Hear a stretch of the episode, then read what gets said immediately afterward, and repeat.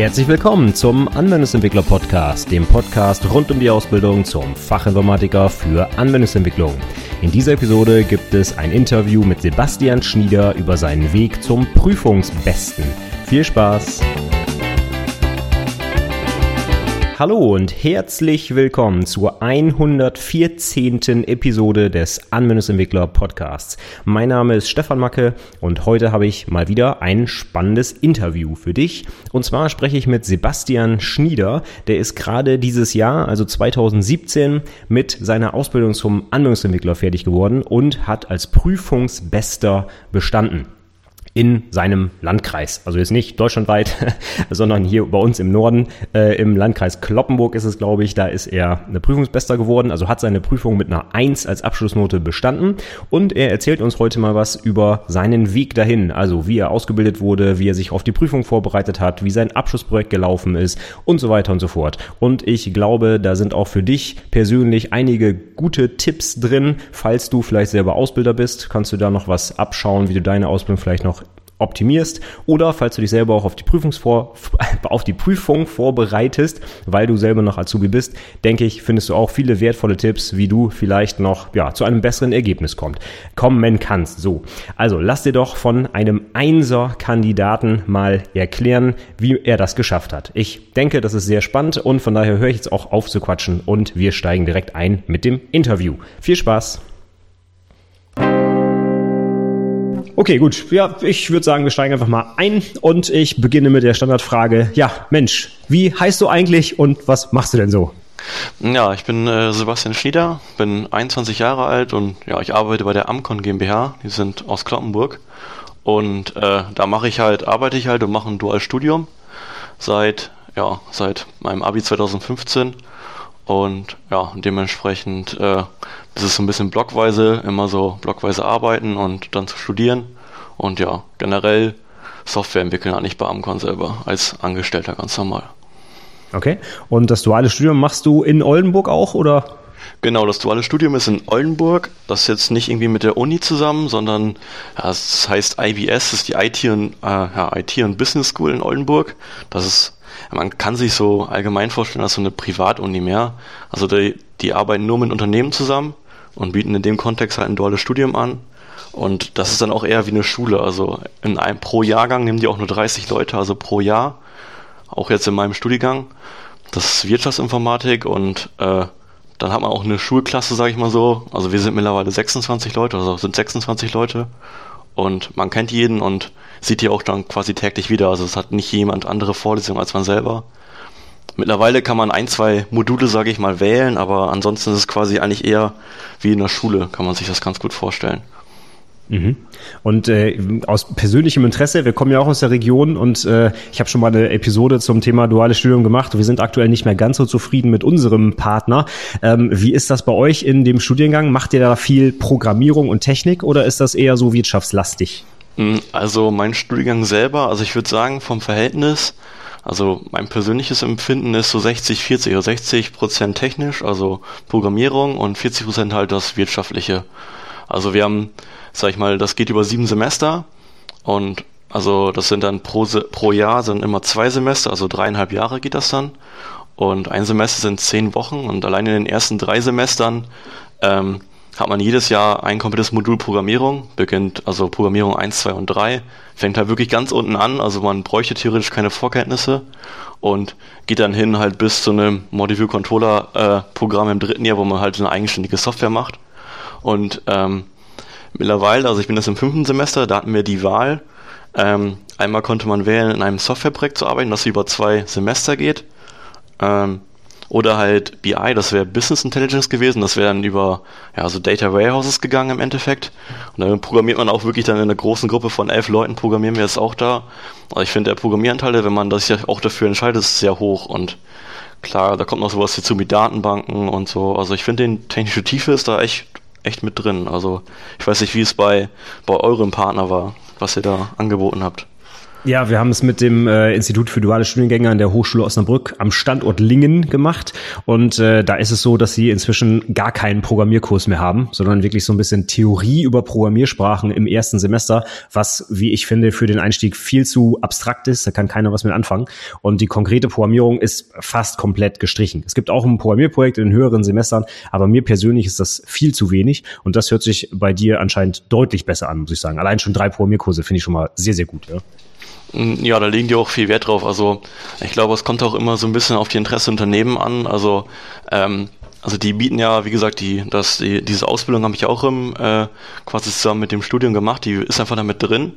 Und ähm, die bieten halt, sag ich mal, es kommt vom Unternehmen an, was für einen Ausbildungsberuf man macht. Also ich habe auch noch, sag ich mal, Leute, die bei mir bei sind, die machen auch Systemintegration oder Inform Informatik Kaufmann, aber der Anteil ist halt nicht so hoch, es sind halt mehr, sag ich mal, Anwendungsentwickler. Und dementsprechend sind, glaube ich, auch einige Module halt ein bisschen darauf, äh, darauf hingeschnitten. Aber wie gesagt, vor allen Dingen die Wahl halt zum Softwareprojekt ermöglicht, sage ich mal, den Leuten, die halt wirklich gerne programmieren und auch generell Unternehmen programmieren, halt, sage ich mal, da dann wirklich dann nochmal über zwei Semester lang noch wirklich intensiv zu programmieren. Und äh, wie gesagt, die anderen, die, sage ich mal, sagen dann auch im Beruf, also dann auch bei der Arbeit selber nicht unbedingt programmieren, sondern halt in anderen Tätigkeitsbereichen sind. Die nehmen dann Business Intelligence, was halt ein bisschen was mit Datenbanken zu tun hat, aber dementsprechend nicht so die Tiefe hat. Hm. Also das heißt, äh, du bist auf jeden Fall jemand, der gerne programmiert, höre ich raus, ja? Ja, das schon, ja. Also es macht mir schon Spaß. Okay, cool, ja. Also das äh, hört sich auf jeden Fall sehr gut an. Ich werde mir das äh, tatsächlich nochmal im Detail anschauen, was da der, der Lehrplan bei euch so hergibt, weil das ist durchaus eine Alternative vielleicht für uns auch im Unternehmen. Ähm, wo wir jetzt aber gerade schon bei der Frage sind, du programmierst gerne, wie bist du denn überhaupt zur Informatik gekommen? So ist das so, bist du da so reingerutscht oder hast du da schon immer irgendwie einen Bezug zu gehabt zu Computern oder wie ging das so los bei dir? Ja, Interesse am Computer war eigentlich schon immer da so, vom, auch schon von, ja, ist ja nicht klein auf, aber auch schon während der Schulzeit. Ähm, aber da habe ich jetzt nicht direkt schon programmiert oder so. Ich habe mich nur viel mit befasst und ähm, dann, also ich habe ein ganz normales Abi gemacht. In Löning war das dann am CGL und ähm, da hat man, macht man halt im, im Gymnasium in der 10. Klasse ein Praktikum und das habe ich dann direkt schon bei Amcon gemacht und da im Endeffekt auch das erste Mal wirklich dann aktiv programmiert und das war dann mit Visual Basic auch mit Einstieg und mir wurde auch echt gut geholfen. Aber also mir lag das auch wohl da schon. Also ich kam da relativ gut mit klar, obwohl ich jetzt nicht vorher sowas mit gemacht hatte. Und ähm, nach dem Praktikum wurde mir dann angeboten, dass ich dann quasi, was heißt weiterarbeiten, aber weiter da auch vorbeischauen kann, um entsprechend weiter zu lernen. Und darüber hat sich auch im Endeffekt entwickelt, dass ich dann halt auch da das duale Studium gemacht habe. Oh, das ist ja cool. Das heißt, du hast äh, tatsächlich auch gar nicht in der, in der Schule mal irgendwie so einen Programmierkurs gehabt, sondern das tatsächlich in der, in der Freizeit auf, auf eigene Faust quasi noch weiter verfolgt. Mm, ja, genau. Gut, also in der Schule konnte man das bei uns auch wählen. Einen Informatikkurs, den habe ich auch gewählt. Da sind wir angefangen mit Scratch, heißt es, glaube ich, wenn ich das richtig in Erinnerung habe. Das ist so ein dieses Baukastenprinzip. Und also ich fand einfach, unser Lehrer war dementsprechend nicht in der Lage, das vernünftig rüberzubringen. Okay. Ähm, da hat man nicht so viel gelernt einfach und hat dann auch nicht so viel Spaß gemacht, weil das, das kam gefühlt vor, als so ein Programm, was auch für die Grundschule eingesetzt ist. Also ich weiß nicht, ob du das kennst, das Programm. Das, ich glaube, das heißt Scratch. Ja, das ist so ein, so ein Einsteig, so ja, genau. Einsteiger-Ding, wenn man wirklich noch nie was gemacht hat und auch etwas jüngere Menschen vielleicht daran zu führen und so, genau. Hm? Ja, wir waren da schon in der, ja, es war das zehnte Klasse und ich fand das dafür, für den Einstieg hätte man es gut benutzen können, aber er ist ja nicht weitergegangen mit, äh, dann direkt mit Java zu arbeiten oder was auch immer man gerne als Einstieg nutzen möchte als Sprache. Wir haben nur, ähm, ich glaube, wir haben eine Stunde, ich glaube, das, es gibt so ein weiterführendes davon, das heißt BYUB, kann das sein? Oh, das weiß ich nicht. ich glaube, da, glaub, da kann man, das ist, hat auch so dieses Baukastenprinzip, aber man kann ein bisschen mit Java da noch schreiben, aber das, also das hat er uns nur so kurz gezeigt und ja, dementsprechend sind wir halt wirklich nur bei diesem Baukastenprinzip hängen geblieben und das war natürlich nicht so spannend. Okay, ja klar. Aber dann hast du quasi, wie, wie kann man sich das vorstellen, so eine Art Studentenjob oder so, dann äh, nach Feierabend nochmal irgendwie ein bisschen da aushelfen oder wie hat das dann funktioniert? Ja, genau. Also ich hab, war meist so ungefähr einmal die Woche, auch öfter mal am Samstag da und am Anfang, klar, habe ich viel gelernt. Vor allen Dingen am Anfang konnte ich auch in der Woche kommen, weil ich auch ein paar Leute brauchte, die mir ein bisschen was erklären. Ähm, und nachher habe ich dann, sage ich mal, wirklich so kleine Aufgaben bekommen, im Endeffekt so ein paar kleine Programme zu schreiben, die jetzt nicht jetzt eine hohe Priorität hatten oder ähnliches, also dementsprechend nicht unbedingt fertig sein mussten, aber wären halt nice to have gewesen und da war ich halt auch manchmal am Wochenende da. Ich musste ja auch noch gebracht werden, also ich komme ja aus der Gegend Lastrup Löning da in der, also der Ort, wo ich wohne, heißt Norwegen. Äh, sehr kleiner Ort. Ähm, aber ähm, ich muss auch hingebracht werden immer. Also dementsprechend haben meine Eltern mich auch immer gefahren. Aber am Ende habe ich da quasi auch, ja, man kann sagen, gearbeitet als kleiner Job im Endeffekt. Ja. Und in das, den Ferien dann auch klasse. immer. Aha. Ja, andere tragen Zeitungen aus und du programmierst schon. Finde ich ja, echt so cool, ja. Witzig, ja, das finde ich echt cool. Äh, und dann das heißt das, du bist heute auch noch mit Visual Basic unterwegs da im Unternehmen oder womit programmierst du da so ähm, im Tagesgeschäft? Ja, das also ganz am Anfang, als ich quasi angefangen auch bin mit dem Studium, war ich bei uns in der Android-Abteilung ähm, eingesetzt. Also ich habe Android entwickelt da, ähm, habe auch da direkt quasi im Moment den ersten Kontakt damit gehabt. Auch vorher noch nicht unbedingt Java gemacht. Also meist Visual Basic auch während dann, sag ich mal, während der Schulzeitprogrammierung. Ähm, aber dann habe ich, glaube ich, war ich da bestimmt ein Jahr komplett drin und habe da mitentwickelt. Und mittlerweile bin ich gerade wieder zurück auf Visual Basic, weil, wie gesagt, weil es halt die Projektlage bei uns so ja, gestaltet hat. Also ich programmiere also schon seit Anfang an, seit meiner Studienphase quasi auch an Kundenprojekten mit. Also ich bin jetzt nicht irgendwie da der Auszubildende gewesen, der Übungsaufgaben gemacht hat. Mhm. Ja, das ist natürlich auch äh, eine coole Motivation, ja, wenn man dann schon wirklich beitragen kann und das am Ende sogar beim Kunden landet, ja. Ja, genau. Also von den, um da so ein bisschen was erklären zu können in dem Bereich, also wir sind ein Softwaredienstleister für den öffentlichen Personenverkehr, äh, Personennahverkehr. Also unsere Kunden sind so Bus- und Bahnunternehmen, die halt, sag ich mal, ein Bus- und oder Schienennetz betreiben, je nachdem. Und äh, wir bieten Lösungen an zum Verkaufen von Tickets, ähm, zum Verwalten von Schüler- oder Abokarten, ähm, ja, und sage ich mal, die ganze Zahlungsabwicklung, wo man halt, wo der Kunde sehen kann, heute habe ich 20 Mal den Einzelfahrschein verkauft und daraus resultiert immer, die müssen auch immer Abgaben machen an die Schienennetzbetreiber und ja, sag ich mal, in diesem ganzen Bereich sind wir tätig. Und in der Android-Entwicklung war es am Anfang so, ähm, da habe ich äh, äh, war, war das so, wir haben so ein, ja, so ein Tablet quasi, was wir, ja, sag ich mal, wo eine Ausschreibung gewonnen haben, beziehungsweise einen Kunden gewonnen haben, der mit dem Tablet Tickets verkauft. Ich weiß nicht, wenn du mit der Deutschen Bahn fährst, siehst du, die haben diese großen Tablets mittlerweile, wenn du die mal gesehen hast, sind diese... Mhm. Äh, wo dann auch dieser Scanner dran ist, wo dann genau, so der Barcode eingesetzt Genau, und auch mit dem Drucker dran. Und ja, die haben wir für einen Kunden von uns, sag ich mal, auch diese Geräte halt genommen, weil er die auch haben wollte, weil die Deutsche Bahn die auch hatte und beziehungsweise eingekauft hat zu dem Zeitpunkt. Und dafür haben wir dann eine Anwendung geschrieben zum Verkaufen von Fahrscheinen, zur Aufnahme von Schwarzfahrern, also die ganzen gesamten Personalien. Das ist im Endeffekt auch mein IHK-Projekt gewesen. Und äh, ja, das Kontrollieren. Also Kontrollieren von ja, Fahrscheinen, sag ich mal, von Online-Tickets von der Deutschen Bahn. Und da habe ich, sag ich mal, an der Anwendung habe ich sehr viel mitgearbeitet, auch dann. Cool. Also da habe ich das richtig verstanden, das war jetzt eine Android-Anwendung dann? Genau, genau. Okay, cool. Oh, das ist ja äh, spannend. Das heißt aber, du hast auch schon äh, während der Ausbildung oder auch schon davor sogar jetzt auch verschiedene Programmiersprachen kennengelernt. Also auf jeden Fall Visual Basic und Java höre ich schon raus. Hast du noch irgendwie andere Sachen dir angeguckt oder war das alles? Also an Programmiersprachen selber ja. Ähm, an der Uni haben wir halt noch ähm, auch ein Modul Interntechnologien. Ähm, da haben wir halt ein, ja, eine, mussten wir eine Website bauen, äh, gruppenweise, ich glaube mit fünf, sechs Leuten immer. Jeder hat ein anderes, ja, ein anderes, eine andere Aufgabe bekommen. Bei uns war es ein Vokabeltrainer und äh, den haben wir halt auch serverseitig mit Node.js entwickelt. Dementsprechend habe ich da auch schon JavaScript gemacht. Sowohl halt ah, cool. Server als auch clientseitig. Aha. Oh, das finde ich ja witzig. Das ist ja auch äh, relativ moderne Technologie dafür, dass man das dann danach im Studio macht. Also nicht so verstaubte Java 2 Geschichten, sondern tatsächlich auch moderne Sachen, ja? Ja, ich glaube, da, da legen die auch sehr viel Wert drauf. Also ähm, dass die Dozenten halt auch immer aktuelle Sachen machen. Ich denke, Java sollte man vor allem in der Ausbildung eigentlich immer machen, finde ich, weil es eine sehr einfache Sprache ist.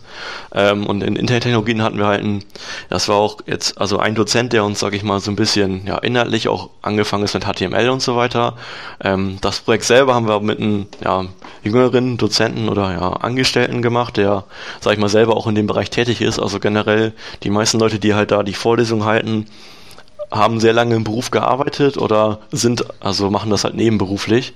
Und dementsprechend, also derjenige, der das mit uns gemacht hat, benutzt es auch selber in seinem ja, Berufsumfeld und ja, ist da auch immer auf dem aktuellen Stand. Genau, bringt natürlich dann auch die Erfahrung aus der Praxis mit. Das ist natürlich ja. richtig cool, ja. Mhm. Und wenn du jetzt schon verschiedene Sachen gesehen hast, also JavaScript, Java, äh, VB und so weiter, hast du da irgendwie eine Lieblingsprogrammiersprache? Also ich persönlich würde selber lieber in Java schreiben, ähm, klar, also Visual Basic als Einstieg finde ich das vor allem sehr einfach zu lesen und zu schreiben. Ähm, Aber vor allen Dingen wegen der Entwicklungsumgebung. Also, also wenn jetzt Android Studio jetzt nehmen würde, beziehungsweise IntelliJ, ich finde die einfach deutlich besser als äh, Visual Studio. Okay, ja. Da kann man natürlich ganze Kriege drüber führen. Aber äh, in .NET, klar, da ist doch mehr oder weniger ja auch Visual Studio festgelegt. Ähm, gut, die haben natürlich jetzt so mit ReSharper und ich weiß nicht, was es gibt, ja auch ziemlich viel von, von IntelliJ. Ich meine, IntelliJ und ReSharper kommt, glaube ich, sogar vom gleichen Hersteller. Ja, die kommen von, also der ReSharper kommt von JetBrains und mittlerweile entwickel, entwickeln die äh, sogar ein eigenes äh, Visual Basic bzw. .NET Entwicklungsstudio. Ich glaube, weiß gar nicht, wie die .NET Field oder so heißt das. Also ich habe immer mal die Beta davon runtergeladen. Das eine, also das, äh, also die generelle Syntax Highlighting und so weiter geht auch schon alles und auch kompilieren. Das einzige, was noch fehlt, war ähm, ja eine, eine GUI-Gestaltungssoftware. Also das, was .NET oder beziehungsweise Visual Basic ausmacht, das Visual Studio, dass man halt ganz einfach die GUI zusammenklicken kann. Das stimmt. Das ist wirklich cool. Button rüberziehen, On-Click-Event und Feierabend. Ja genau. cool. Ja, sehr schön. Jetzt hast du gerade schon was äh, erzählt von deinem Abschlussprojekt. Das ist ja auch so ein bisschen das Thema, worum es heute eigentlich gehen soll, denn du bist ja jetzt hier im, äh, bei der IHK Oldenburg der Prüfungsbeste geworden dieses Jahr. Ne? Äh, was hat's denn überhaupt damit auf sich, so ganz allgemein? Also Prüfungsbester, um das mal zu erzählen, das äh, hängt ja im Endeffekt, das bekommt man ja bei IHK, wenn man mit einer Gesamtnote 1 bestanden hat. Also man ist ja nicht automatisch der Beste von allen.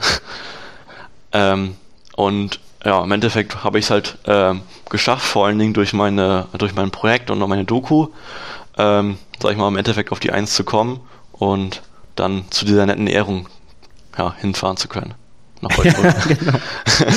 ja, da darf man richtig mit dem IHK-Präsidenten äh, und der gibt einem dann diese Urkunde, glaube ich, und sowas, ne? Ja, genau. Ein bisschen Händeschütteln auf der Bühne, aber es ist auch extrem, extrem viel da los. Also es sind ja nicht nur äh, im Bereich Fachinformatik oder ja, IHK Oldenburg, es ist ja wirklich alle Berufe von Bankkaufmann, Industriekaufmann, ähm, ja, ganz viele Einzelhandelskaufleute, die dann äh, zum Beispiel ja, bei den verschiedenen Firmen da im, im Laden sind. Ist extrem viel los. Also da waren bestimmt, das ging sehr lange, sage ich mal, die Veranstaltung. Also, ja, ja. Ich weiß nicht, ob du schon mal da warst, oder? Doch, ich, ich war schon, schon ein paar Mal bei so Verleihungen, ja, aber es ist immer so ein bisschen unterschiedlich aufgebaut. Aber in Oldenburg auch das letzte Mal, dass ich da war, da wurde auch wirklich jeder einzeln vorgelesen und dann haben die in IRK Oldenburg ja noch so Bezirke, die dann unterteilt wurden und dann alle Unternehmen vorgestellt und, und also es hat auch sehr lange gedauert. Ja, genau. Und ja. Aber ansonsten da nicht, sonst eine super Veranstaltung. Also man wird ja mehrfach gelobt und äh, äh, ja, auf die Leistung und also ich finde das und mit dem Frühstück vorher auch, also es ist an sich eine super Veranstaltung vom Prinzip her, aber ich glaube man, also die, die verkürzen das ja auch schon, dass sie kurz den Namen sagen und dann der Reihe nach alle nach oben holen. Also es läuft halt auf die Länge hinaus, weil es halt so viele sind, die halt da die Eins geschafft haben. Ja. Das heißt aber, außer dir waren quasi noch andere Anwendungsentwickler da oder warst du der Einzige? Mm, also im Bereich, sag ich mal, IAK, glaube im Bereich Kloppenburg oder so, wo ähm, war ich quasi der einzige Fachinformatik Anwendungsentwicklung, aber wenn man jetzt auf Oldenburg bezieht, waren da schon mehr. Also wenn ich alleine ähm, sehe ähm, von unserer Uni selber, also da waren ja auch mehrere dabei, da haben es auch, glaube ich, wenn ich es richtig in Erinnerung habe, sieben Leute geschafft. Oh, ja, okay, unseren, oder ist das schon eine Hausnummer? Von unseren 26. Oh, da wird man da ja offensichtlich ganz gut vorbereitet auf die Prüfung. Das hört sich schon mal gut an. Ja, also das, also, ja, also wir wurden, wir hatten auch so ein extra Modul noch, IHK-Vorbereitung, ähm, äh, wo wir halt, sage ich mal, noch einmal noch die Prüfung vorgestellt wurde, das ganze System, ähm, wie die Bewertung ist und ähm, und danach hatten wir die Möglichkeit, äh, uns jeden Freitag einen Bogen abzuholen, den wir dann mit Lösungen, den man dann machen konnte. Ah, okay. Also es ist wirklich ins, ins Studium auch integriert, eine Vorbereitung auf die IHK-Prüfung, ja? Äh, ja, genau. Also man konnte sich, also man musste sich immer einmal vorher melden, sag ich mal, vor jedem Freitag und äh, konnte dann halt auch sich immer einen Bogen abholen und den dann entweder in der Uni machen oder halt mit nach Hause nehmen und sammeln erstmal. Ich habe mich am Anfang für Sammeln entschieden, weil es, ich glaube, das ist auch ein halbes Jahr oder so früher ange, vorher angefangen und so früh wollte ich mich auch im Endeffekt nicht darauf vorbereiten weil ich dachte, das bringt ihnen nichts. Und generell, sag ich mal, diese ganzen Inhalte, die dann auch abgefragt werden, die haben wir bis dahin, also das, ist dafür gesorgt, dass alle Inhalte, sage ich mal, vermittelt wurden schon. Meistens gehen die ja noch ein bisschen tiefgründiger, vor allem wenn ich jetzt Bereich überlege, Kosten-Leistungsrechnung, wenn man da was ausrechnen muss, auch Projektmanagement, da waren die Fragen, sage ich mal, die da kommen, sage ich mal, relativ allgemein gehalten, wenn man es jetzt auf Studium bei mir bezieht. Ja, das glaube ich, ja. Aber das heißt, man kann schon sagen, dass du zum Beispiel auch in der Programmierung oder Datenbank vielleicht die Vorlesungen, die auch prüfungsrelevantes Wissen vermitteln, schon vor der Prüfung auch gehabt hast und nicht erst danach oder so. Ja? Äh, genau, also die haben wirklich, sage ich mal, auch bewusst, sage ich mal, den Modulplan. Also es wird bei uns alles vorgeschrieben. Also ich kann jetzt nicht irgendwie was wählen. Das ist wirklich alles vorgeschrieben. Man bekommt einfach nur vor den vor Semesterbeginn einfach einen Stundenplan. Und das ist halt wirklich alles so hingelegt, sage ich mal, so dass alle Inhalte wirklich dann auch vermittelt worden sind. Und vor allen Dingen, es bezieht sich ja nicht nur auf meinen Beruf, sondern auch auf die anderen, halt auf den Systemintegrator, der wirklich auch weiter in die Netzwerke reingeht und ja. Mhm. Okay, das finde ich ja schon mal sehr gut, dass das so schön integriert ist. Bei einigen anderen Anbietern für duale Studiengänge ist das mehr so nice to have oder das läuft irgendwie so nebenbei. Aber wenn das schon ein halbes Jahr vorher wirklich zielgerichtet losgeht mit der Vorbereitung, das, das finde ich eine, eine gute Sache auf jeden Fall. Mm, ja, das, das Interessante fand ich auch daran, dass wir ähm, also bei uns gibt es einen Ausbildungsruf, glaube ich, der Informatik-Kaufmann, der halt, also es wurde einfach über die Jahre gesehen, äh, dass der schlechter abschneidet als die Anwendungsentwicklung und Systemintegratoren und die haben mal gesucht, woran das liegen kann. Also wenn generell, sag ich mal, wirklich im Schnitt ein bisschen schlecht abgeschnitten ist und dann wurde von ähm, ja, hat äh, also einer unser Studienleiter für unseren Studiengang ähm, hat organisiert, dass ähm, ein Herr Kuhlmann, der auch im Prüfungsausschuss sitzt bei IRK, bei uns, sage ich mal, so einen kurzen Input gibt, was er bei der Prüfung erwartet. Und ähm, da kamen noch ein, zwei mehr sag ich mal, Personen, die auch in Ausschüssen drin sind. Und die haben uns auch ein bisschen erzählt, sag ich mal, was die in der Prüfung erwarten und was komplette No-Gos sind und worauf man generell achten muss. Also das fand ich auch persönlich sehr gut. Das war, also wir waren auch der erste Jahrgang, wo es, äh, wo es stattgefunden hat. Und äh, hat auch dazu geführt, dass ein Informatikkaufmann von uns dann auch, sag ich mal, auf der besten Ehrung war, was vorher noch nie stattgefunden hat. okay. Aber das ist ja cool. Das heißt, die, die holen sich auch wirklich lokale IHK-Prüfer, sage ich mal, ran, äh, um das zu unterstützen. Also wirklich eine gute Kooperation auch offensichtlich, ja? Ja, genau. Also die ähm, bemühen sich wirklich, vor allen Dingen, vor allen Dingen, wenn halt, sage ich mal, Unternehmen an die an, an die IBS herantreten und sagen, hier, ob man nicht irgendwas machen könnte oder generell schauen könnte, warum das wirklich teilweise so schlecht ausfällt und ja, dann versuchen die auch was dagegen zu machen. Mhm. Das finde ich echt gut, ja. Ähm, hast du denn außer jetzt mit diesen Prüfungsbögen, sage ich mal, dich noch irgendwie anders vorbereitet? Also hast du irgendwie noch äh, Bücher gewälzt oder irgendwie, keine Ahnung, irgendwelche anderen Aufgaben gemacht oder waren das hauptsächlich die, die alten Prüfungen quasi, um dich vorzubereiten? Mm, also einmal die alten Prüfungen, äh, die wir dann bekommen hatten, beziehungsweise die Bögen von der Uni waren keine alten Prüfungen, das waren auch so allgemeine Prüfungsbögen, aber ich weiß nicht genau, wo die, die es herbekommen haben. Und ähm, ich habe generell noch von also mein Unternehmen selber auch so ein Buch mit aktuellen Prüfungen. Also es war, glaube ich, auch aktuellste Auflage. Und da waren auch noch wieder, also waren keine Prüfungen, einfach nur Aufgaben, die gestellt werden konnten. Also im Bereich der Prüfung, welchen Bereichen die gestellt werden und dann auch mit Lösungen dazu das habe ich mir auch mal ein bisschen angeschaut im Endeffekt. Also hauptsächlich, äh, hauptsächlich habe ich wirklich dann, sage ich mal, Aufgaben gemacht. Also jetzt nicht effektiv angefangen, was zu lernen, weil meistens konnte, mich dann, konnte man sich daran erinnern, wenn man die Aufgaben gemacht hat und gesehen hat, oh, irgendwie liegt das doch nicht mehr ganz so, äh, oder hat man das doch nicht ganz so mehr drauf, dann habe ich mal einfach mal gegoogelt oder irgendwo nachgeschlagen. Okay, ja. Kann das sein, dass das so, so Prüfungstrainer waren? Es gibt so, so ein paar Bücher, ähm, ähm, also das sind auch nicht die offiziellen IHK-Prüfungen, aber so daran ja, genau, angelehnte so Prüfungstrainer. Aufgaben. Ich könnte vielleicht noch raussuchen, wo der, wie der genau hieß. Ähm, ja, das finde ich immer ganz interessant, weil ich auch natürlich immer Literatur für meine eigenen Azubis suche, die natürlich gut auf die Prüfung vorbereitet. Und wir machen das auch zum Beispiel mit diesen Prüfungstrainern. Die sind aber, ja, wie gesagt, ich finde es auch ganz gut, dass, dass äh, Erklärungen halt dabei sind. Und die IHK-offiziellen Lösungen sind meist nicht unbedingt so gut verständlich und vor allem wird auch nicht erklärt, warum irgendwas richtig ist. Da finde ich es immer ganz gut, wenn man das in so einem Prüfungstrainer nachschlagen. Ja, das, also das Buch hieß Prüfungsvorbereitung aktuell, Fachinformatiker Anwendungsentwicklung. Das war so ein, so ein pinkes Buch von Dirk Hardy und Nanette Schellenberg. Ah, okay. Ich glaube, dann habe ich das schon mal gesehen. Mhm. Also das fand ich persönlich sehr gut. Also es war auch, wie gesagt, alles nochmal erklärt und ähm, auch ganz am Anfang noch, sage ich mal, so ein, etwas, so ein paar, ein paar Absätze darüber, wie die Prüfung aufgebaut ist und das hat, finde ich, auch sehr gut geholfen. Mhm. Okay, klasse.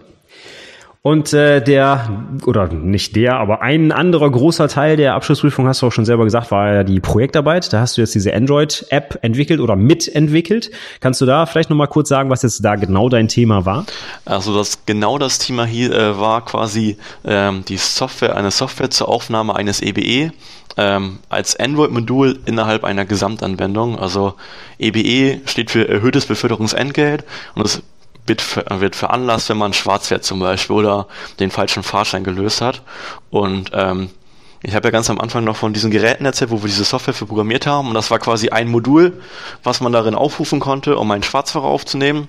Also sag ich mal, der generelle Ablauf, der Kontrolleur geht, steigt in den Zug ein, hat das, hat das Gerät dabei, kontrolliert eventuell zum Beispiel Online-Tickets damit und kontrolliert dann Fahrschein und sieht dann, er hat keinen und da muss er halt ein EBE aufnehmen und da kommen halt die ganzen Personalien vor Zunahme, Adresse ähm, und generell noch so weitere Auswahlfelder mit Einstiegsort, Zielort ähm, verschiedene Bemerkungen. Und äh, genau da habe ich im Endeffekt so ein Formularfeld gebaut, sage ich mal, wo der Prüf, äh, wo der ja, Fahrgastprüfer sehr einfach durch, durchschalten kann, um die ganzen Daten zu füllen. Und ähm, da hinzukommen kam halt noch Valid Validierung im Endeffekt, sage ich mal so, dass man halt äh, zum Beispiel, dass die Adresse wählt man aus vorbelegten Daten aus einer Adressdatenbank aus, also entsprechend liegt halt, liegen halt, sind halt alle Adressen hinterlegt ähm, oder Bemerkungen sind auch schon vordefiniert. Man kann einfach aus einer Liste auswählen.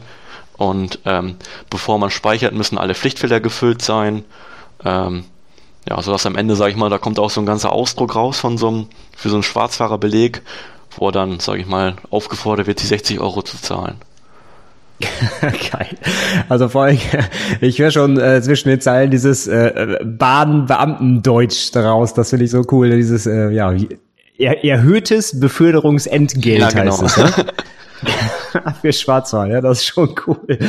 Okay. Ja, aber der, der Hintergrund ist natürlich super cool, weil es ist natürlich eine mobile Anwendung. Die Leute haben das quasi unterwegs, ja auch wahrscheinlich nicht zwangsläufig mit WLAN oder sonst wie irgendwie verbunden und ein Drucker direkt am Gerät und so. Das, das also hört sich natürlich nach einem spannenden Projekt an. Ja, genau, die sind also nicht per WLAN verbunden, beziehungsweise mittlerweile glaube ich schon, weil die jetzt äh, WLAN im Zug haben. Ähm, aber die haben sonst eine, ähm, eine mobile Datenverbindung sogar. Also dass halt auch Verkaufsdaten auch in regelmäßigen Abständen abgegleicht werden bzw. übermittelt werden. Ähm, ja, das Wichtigste war halt, sage ich mal so, auch so ein modulares System. Also man im Hintergrundsystem, wo die Geräte, sage ich mal, aktiviert sind oder hinterlegt sind, ähm, kann man die Geräte halt mit, mit Daten versorgen und dann kann man auch gewisse Daten zu, zu einem EBE pflegen. Und da steht dann, kann man sogar halt selber auswählen, für welche Felder jetzt als Pflichtfeld markiert werden soll. Oder man kann weitere Eingabefelder hinzufügen nicht Eingabefelder, aber ähm, Auswahlfelder, wenn es zum Beispiel um die, um den Grund, also so ein typisches Feld, was immer ausgefüllt wird, der Grund, warum der ähm, EBE aufgenommen wurde, ähm, können die halt beliebig, sage ich mal, weitere Werte hinzufügen. Die werden quasi als in der Datenbank, sage ich mal, einfach an das Gerät verschickt und ich lade die Daten halt da raus und zeige die entsprechend an. Okay, cool, ja. Ja, das ja, erstaunlich. Finde ich gut. Wenn ich das nächste Mal Bahn fahre, werde ich mal darauf achten, was sie da für Geräte haben. Das äh, denkt man nicht drüber nach, aber irgendwer muss das halt auch entwickeln. Das finde ich ja witzig, dass du sowas dann gemacht hast. Okay, cool. Dann haben wir jetzt so ein bisschen über das, das Thema der App gesprochen, also deines Abschlussprojekts. Das heißt, die Dokumentation, die da ja dann eigentlich als Prüfungsartefakt bei rauskommt, die wurde dann ja offensichtlich auch sehr gut bewertet. Wie hast du dich denn auf den anderen Teil der Prüfung vorbereitet? Also die Präsentation und das Fachgespräch. Hast du da irgendwie was Besonderes gemacht? Oder? Ähm, ja, ich hatte da nicht einen guten Vorteil, also weil mein, also mein, einer unserer Geschäftsführer, ähm, Herr Olaf Klausen, der ist halt auch im Prüfungsausschuss hier bei JK in Oldenburg. Und ähm, ich sag mal so, die Präsentation, ich hatte auch ein paar Beispiele, auch schon von ihm, ähm, beziehungsweise generell, auf deiner Seite sind ja auch noch ein, zwei Beispiele, die hatte ich auch gesehen. Ähm, da ein bisschen ran orientiert ähm, und die versucht die Präsentation halt möglichst schick aufzubereiten. Ähm, und die habe ich dann auch direkt dann ja, vor Olaf gehalten und äh, er hat mir direkt auch Feedback gegeben, sag ich mal so, was ich eventuell noch anders machen könnte oder versuchen. Also es ist sehr wichtig, dass man auch wirklich jeden Prüfer damit abholt und auch, ähm, also Olaf sagt immer, es muss jeder direkt verstehen können, was du mit deinem Projekt gemacht hast und man muss trotzdem noch ähm, im Endeffekt auch zeigen, dass man, äh, was man kann oder dass man das auch alles wirklich kann und auch alles verstanden hat. Ähm, da hat er mir auch ein paar Anmerkungen im Endeffekt auch gemacht und ähm, auch ein Fachgespräch auch simuliert und generell gesagt, was, was bei ihm im Prüfung, äh, im Ausschuss immer so gefragt wird, in welchen Themenbereichen sich das befindet. Ähm, genau, und da, das fand ich für mich, war das auch eine sehr gute Vorbereitung auf das Gespräch an sich. Das hat auch so ein bisschen so die Angst genommen, ähm, weil er es auch dann auch direkt ernst genommen hat und auch wirklich dann wie eine Prüfungssituation hat, äh, hat ablaufen lassen und äh, ja, hat dann im Endeffekt auch sehr gut, sehr gut geklappt. Mhm. Ja, das ist natürlich sehr, sehr, sehr gut, wenn man einen Kollegen hat, der sich da tatsächlich äh, tief auskennt. Das ist bei uns ja genau das Gleiche. Wenn man im Prüfungsausschuss ist, kann man natürlich super mit den eigenen Azubis das Ganze üben. Das heißt also Klassiker, Präsentation, üben, üben, üben und Fachgespräch am besten auch üben, üben, üben und äh, vielleicht auch mal jemand anderen wirklich Fragen stellen lassen, weil man vielleicht auch selber ja gar nicht unbedingt drauf kommt, was da vielleicht noch gefragt werden könnte, ja? Mm, ja, genau. Also die Präsentation an sich habe, also ich selber jetzt glaube ich ähm, halt vorbereitet und ich glaube dann auch auch nur in Anführungszeichen dreimal gehalten. Ähm, weil also ich habe jetzt nicht so das Problem mit Präsentationen, vor allem weil wir in der Uni äh, das regelmäßig machen, weil auch ein sehr großer Wert drauf gelegt wird, dass wir halt auch vernünftig präsentieren können. Und wir haben auch alleine im ersten Semester ein komplettes Modul Soft Skills, wo es wirklich nur ums Präsentieren und ums ja, allgemeine Soft Skills geht, sage ich mal so. Ähm, dementsprechend war ich da ein bisschen gut drauf vorbereitet, also für mein Empfinden. Und hatte auch nicht ganz so viel Angst. Wie gesagt, weil in der Uni da das Gefühl alle zwei Wochen einmal vorkommt, dass man eine kleine Präsentation halten muss oder auch eine etwas längere und dementsprechend auch schon vor mehreren Leuten hält und ähm, ja, das auch gefordert ist, sage ich mal, vernünftig Inhalte rüberzubringen. Mhm.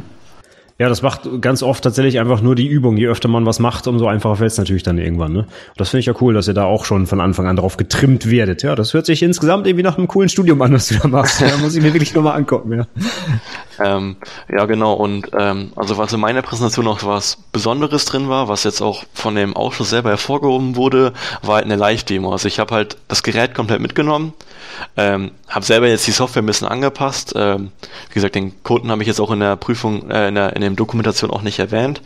Ähm, habe dann auch so ein äh, IAK-Logo reingemacht und habe dann auch von einem äh, von einem aus dem Prüfungsausschuss direkt einfach mal einen schwarzfacher Blick aufgenommen. Das fanden die anderen natürlich auch extrem witzig. und am Ende kam halt auch noch der große Ausdruck raus, den man dann rumgeben konnte. Natürlich auch dann mit so einem IAK-Logo drauf, ähm, um alles in den Kontext zu bringen. Und äh, darüber waren die, glaube ich, an sich sehr erstaunt ich habe das halt auch so gemacht, dass ich ähm, auf dem Tablet, was Android-Tablet halt einfach Teamviewer drauf gemacht habe und dementsprechend halt das komplette Bild einfach auf dem Beamer gespiegelt habe, sodass auch wirklich alle was Vernünftiges sehen konnten und das mitverfolgen konnten und auch sehen konnten, sag ich mal, das Gesamtergebnis einfach mal wirklich in Realität ja, im Einsatz sehen und auch nach dem Motto nicht so, ja, ist irgendwie alles dokumentiert, aber in Wirklichkeit läuft das gar nicht, was er da beschrieben hat.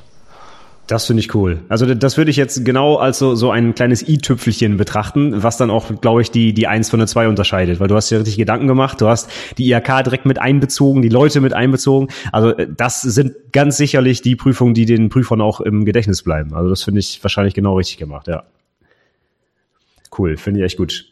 Das heißt, so äh, Präsentation war äh, im Prinzip ein Heimspiel, ja, also ein bisschen geübt, dann äh, die die äh, die Live-Demo gezeigt. Das kommt natürlich immer super gut an, wenn man was auch anfassen kann tatsächlich. Und äh, Fachgespräch danach ging das dann irgendwie nur über das Projekt oder wurde da noch was anderes gefragt oder wie lief das ab? Mm, also Fachgespräch, also ähm, das hatte also Herr Olaf Klaus mir auch so gesagt, dass ähm, dass auch, also die, also die bei sich im Prüfungsausschuss immer sagen, ja, derjenige fragt ein bisschen was über Datenbanken, derjenige fragt vielleicht auch ein bisschen was übers Testen.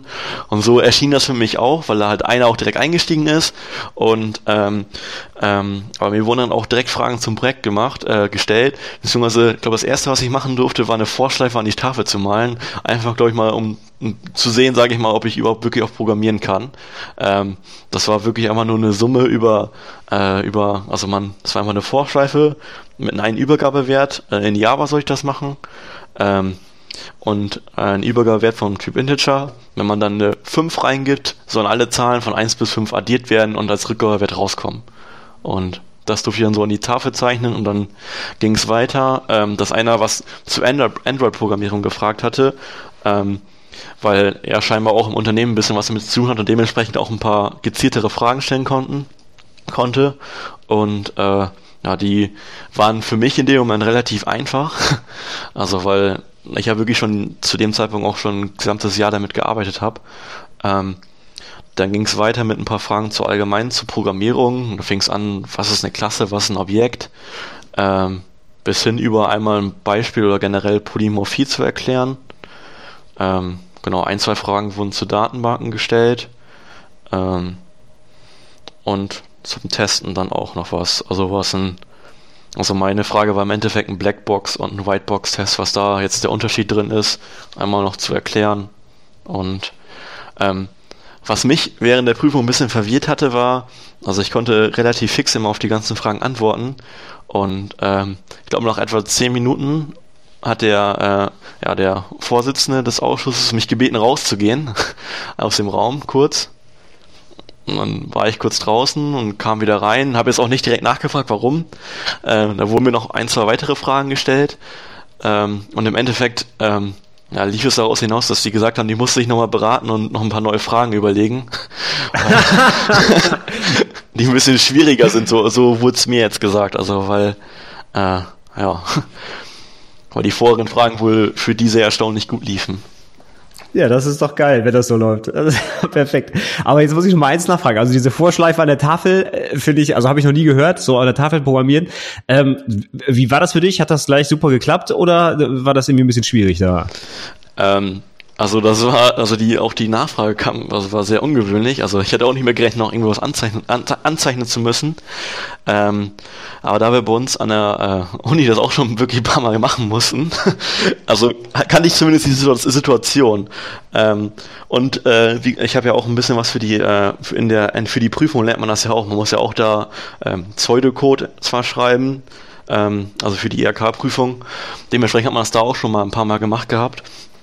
Und äh, klar war es erst ungewohnt, aber da die Aufgabe jetzt nicht so die schwer, schwierigste war, ging das wohl. Man musste ein bisschen drauf aufpassen mit Klammern und mit Platz. Ähm, aber ansonsten war das, war das in Ordnung. Also ich weiß auch nicht genau, warum er die Frage gestellt hatte, weil, also, ja. Das, also gut, habe ich auch zum ersten Mal gehört. Aber ich, ich persönlich finde es immer so blöd, an der Tafel irgendwas machen zu lassen, weil es auch, es kostet einfach so super viel Zeit, das alles hinzuschreiben und so. Und da geht so viel, weil die 15 Minuten sind so schnell rum und da kannst du ja schon fast fünf Minuten für so eine Vorschleife brauchen, wenn man das alles anmalen muss und so. Ne? Aber ja, immer wieder spannend zu hören, was andere so machen. Finde ich, finde ich wirklich interessant, ja. Ähm, wir haben jetzt noch gar nicht über die Dokumentation tatsächlich geredet. Da, da würde ich gerne nochmal nachfragen, hast du da irgendwie die mit einem besonderen Programm gemacht? Hast du irgendwie Word, OpenOffice, LaTeX irgendwas benutzt oder womit hast du die geschrieben? Mm, ja, ich habe die mit LaTeX geschrieben. Ähm, hab mir da, also wir haben an der Uni auch ganz am Anfang äh, eine Einführung zu LaTeX gehabt, weil es uns auch empfohlen wurde zu nutzen. Und dementsprechend habe ich auch an der Uni immer alles mit LaTeX gemacht, vor allem wenn es um längere Ausarbeitung ging. Und da fiel mir die Wahl jetzt auch nicht so schwer für die Doku, dass ich das, dass ich die dann auch in LaTeX machen wollte.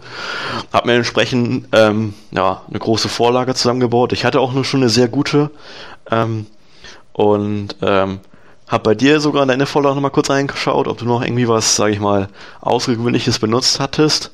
Ähm, aber ansonsten ähm, äh, ja genau, mit LaTeX gearbeitet und dann halt, sag ich mal, vernünftigen Inhaltsverzeichnis erst aufgebaut um halt in verschiedenen ja, Bereiche, die man alle erklären musste, rein zu, ja, ja die alle aufzuschreiben. Ne? Mhm. Aber das finde ich ja auch wieder sehr interessant, dass jetzt, dass ich das auch äh, in den unteren Semestern schon an der, an der Uni gelernt habt. Das finde ich ja sehr, sehr gut. Weil gerade für so technische Fächer, wenn man dann noch irgendwas mit Formelsatz oder so macht, da ist LaTeX ja einfach wirklich super geeignet, ja. Ja, genau. Und wenn es auch um Quellcode-Ausschnitte gibt, wo ich ja auch mehrere von drin hatte, die dann sowohl in Java als auch XML für die äh, für die Android-Layouts, die sind ja in XML notiert und äh, dafür ist es einfach super einfach. Vor allen Dingen, wenn man halt, also ich glaube, meine Doku war am Ende halt wirklich das Maximum, sind ja die 40 Seiten. Genau, ich war glaube ich bei 39 und äh, da ist wirklich dann auch sehr einfach, wenn man, wenn man auch generell Querbezüge von, äh, von Kapiteln hat und äh, von den ganzen Abbildungen, die man auch in der Doku drin hat. Also ich glaube, mit Word wäre ich äh, ja, klanglos gescheitert oder hätte mich wahrscheinlich 20.000 Mal aufgeregt, weil irgendwas nicht, äh, weil irgendwas nicht lieb. Klar, bei LaTeX hat man wirklich von, vor allen Dingen am Anfang so einen relativ hohen, hohen Aufwand, generell sich ein bisschen einzuarbeiten. Aber wenn es dann darum geht, ähm, mit Tabellen und so weiter zu arbeiten und die noch ein bisschen schön zu formatieren, wenn man gerne in einem Farbschema bleiben möchte, dann äh, setzt man sich auch ein bisschen was damit, also setzt man sich auch damit auseinander. Aber wenn es dann einmal läuft, dann läuft es auch durchgehend und dann wird nicht auf einmal das Format zerschossen und die Seitenzahlen sind auf einmal arabisch oder so. Ja, genau. Ja, das äh, kann ich auch nur jedem empfehlen, sich damit früh genug auseinanderzusetzen, weil es einfach ein, ein Top-Tool, ja. Auch wenn es halt schon 30 Jahre alt ist, aber es ist einfach ausgereift auf jeden Fall. Ja, aber im Endeffekt hat es ja auch wirklich jemand geschrieben, der auch keine Lust hatte auf andere äh, Textbearbeitungsprogramme und hat sich ja, ja genau. sein eigenes geschrieben. Kannst du denn, wenn du jetzt zurückblickst, sag ich mal, schriftliche Prüfung, Doku, äh, Fachgespräch, Präsi, gibt's da irgendwie was, wo du sagst, Mensch, das war für mich am schwierigsten oder war das alles okay oder hattest du vor einer Prüfungsleistung besonders viel, keine Ahnung, Bammel oder war das alles okay für dich? Also generell ähm, war ich, äh, wollte ich mich vor allen Dingen auf die, äh, auf die schriftliche gut vorbereiten. Ähm, weil wie gesagt, das ist ja ein ganz ein bisschen anderer Kontext, zumindest für uns äh, Studenten und das wurde uns auch an der Uni immer öfter gesagt, dass äh, teilweise sehr einfache irgendwie, ja was heißt einfache, aber wirklich einfach sehr äh, kurze Antworten gefordert sind, man sich bei Aufgaben nicht zu lange aufhalten sollte und dementsprechend habe ich mich versucht da noch ein bisschen reinzufuchsen, wie die Aufgaben generell gestellt werden in so einer Prüfung, ähm, aber vor allen Dingen, also was für mich auch noch ein bisschen viel Aufwand, aber sich viel Aufwand, also Aufwand auf jeden Fall, aber die Doku vernünftig zu gestalten und halt da auch jedem gerecht zu werden, dass man auch wirklich alle Inhalte abbildet und ähm, was zum Beispiel bei der Doku immer wichtig ist, dass auch eine Betriebsdokumentation, Entwickler-Doku drin ist. Wenn die nicht fehlt, wenn die zum Beispiel sowas fehlt, ist es auch schon mal direkt äh, schlecht. Ähm, da hatte ich ein bisschen Angst, dass ich da eventuell noch ein paar Sachen vergessen hätte, einfach nochmal zu erläutern. Ähm, und äh, ähm, bei mir war das zumindest in der ähm, Wirtschaftlichkeitsrechnung, also in der Amortisationsrechnung so, dass ich die halt nicht aus Sicht äh, meines Unternehmens gemacht habe, sondern aus Sicht des Kunden. Und äh, da meinte mein Chef auch direkt, dass, es, dass er das auch noch nicht so gesehen hatte. Ähm, wie gesagt, bei uns war, weil es, ich habe das halt damit auch begründet, ähm, dass äh, der Kunde ja im Endeffekt uns so beauftragt hat und ja, wir, sage ich mal, die Aufwände abschätzen, äh, entsprechendes ja, Gegenangebot liefern mit einem Gewinnaufschlag, also wenn es ganz einfach gesagt, ne? Ähm, und dementsprechend aber dafür arbeiten. Und da ist ja wirklich die Amortisation direkt nach Projektabschluss. Also wenn der Kunde gezahlt hat, sag ich mal so, dass alles fertig ist. Und deswegen habe ich ja aus Sicht des Kunden gemacht, der, sag ich mal, sag ich mal, eine, ein, ein alt, altes System hatte, beziehungsweise wie er die Schwarzsache aufgenommen hat. Und dadurch, dass er dann die Software einsetzt, habe ich, sage ich mal, die neuen Daten, wie lange, wie oft, äh, wie viel EBEs werden jetzt im Monat mehr aufgenommen, wie viel Geld kommt dadurch mehr rein und äh, im Gegensatz zu den Kosten des Projektes. Ähm, genau, also da, da hatte ich auch ein bisschen Bedenken, ob das alles so in Ordnung ist, wie ich das alles beschreibe weil es teilweise auch vielleicht ein bisschen komplizierter war, als wenn ich jetzt das vergleiche mit den Rechnungen von, die ich von meinen anderen, ja, ja, Studien, Studi Studienkollegen gesehen habe, aber äh, ja, ich konnte es irgendwie auch nicht anders. Also, habe mir zumindest so überlegt, dass es irgendwie anders auch irgendwie keinen Sinn macht. Mhm, okay. Aber wurde dann letztlich ja auch nicht irgendwie negativ angekreidet, sondern hast du eine gute Note für gekriegt, ja?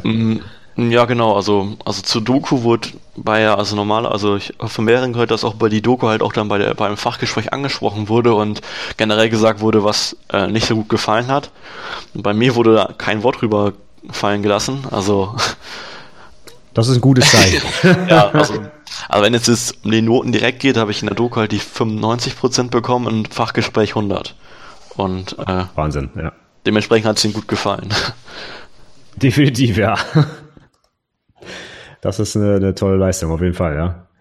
Hast du denn jetzt irgendwie mit den ganzen Erfahrungen, die du jetzt gemacht hast, da irgendwie ein paar konkrete Tipps vielleicht für andere Azubis? Wir haben jetzt schon ein paar Sachen gehört, worauf du jetzt zum Beispiel geachtet hast und wie du dich vorbereitet hast. Ähm, fällt dir da doch irgendwie so ein, irgendwas ein, was du anderen noch raten kannst? Also Tipps für die Klausur würde ich auf jeden Fall sagen, dass man halt die Bögen machen sollte. Ähm, sei es denn, man nimmt halt zum Buch, wo man halt auch direkt äh, Erläuterungen drin hat, aber wenn man sich damit beschäftigt, finde ich, dass man da sehr gut darauf vorbereitet ist. Ähm, und vor allen Dingen, wenn es dann halt um Inhalte geht, die man halt ähm, nicht gut kann oder wo man merkt, dass man da ein paar Schwierigkeiten hat, dass ich dann einfach da mal, also ich google in dem Bereich immer gerne, beziehungsweise schau mal bei YouTube rein oder so. Ähm, einfach nur einfache Erklärungen, da gibt's ja wirklich zigtausende, wenn man vor allen Dingen in dem, von dem Bereich der Informatik und äh, dass man sich dadurch dann noch ein bisschen mehr Wissen auch dann auch direkt aneignen kann in den verschiedenen Bereichen. Ähm, zu Doku, äh, würde ich auf jeden Fall sagen, dass man sich mal schauen kann, ob man halt auch, sage ich mal, ein paar Dokumentationen von anderen lesen kann und sich mal anschauen kann, weil da sieht man einfach mal direkt, was wurde da beschrieben und wie wurde der ganze Inhalt aufgebaut. Ähm, ich fand deine Doku, die du, du hast ja auch ein Beispiel auf deiner Homepage, die ist ja auch extrem, äh, vor allen Dingen vom Inhalt her ist ja auch alles mit drin. Ähm, dass man einfach da mal ein bisschen ja, links und rechts schaut, was, äh, was haben andere gemacht und kann ich mir da ein bisschen was von abschauen, in Anführungszeichen, vor allen Dingen, wenn es um das Inhaltsverzeichnis geht, dass man auch wirklich alle Inhalte drin hat. Ja, ansonsten wüsste ich jetzt so direkt spontan auch nicht.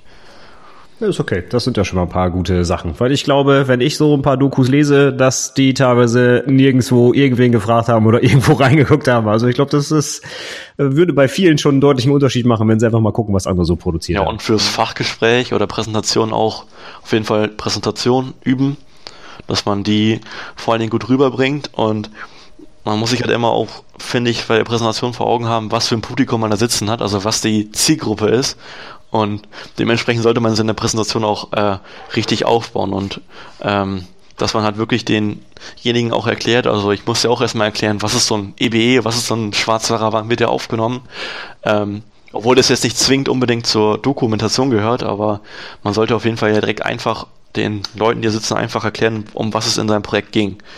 Um dann halt, sage ich mal, in die verschiedenen Bereiche reinzugehen, wo man dann einmal die Wirtschaftlichkeitsrechnung zeigt, bis hin zu Quellcode-Ausschnitten oder ähnlichem. Mhm. Ja, das kann ich auch nur immer wieder sagen.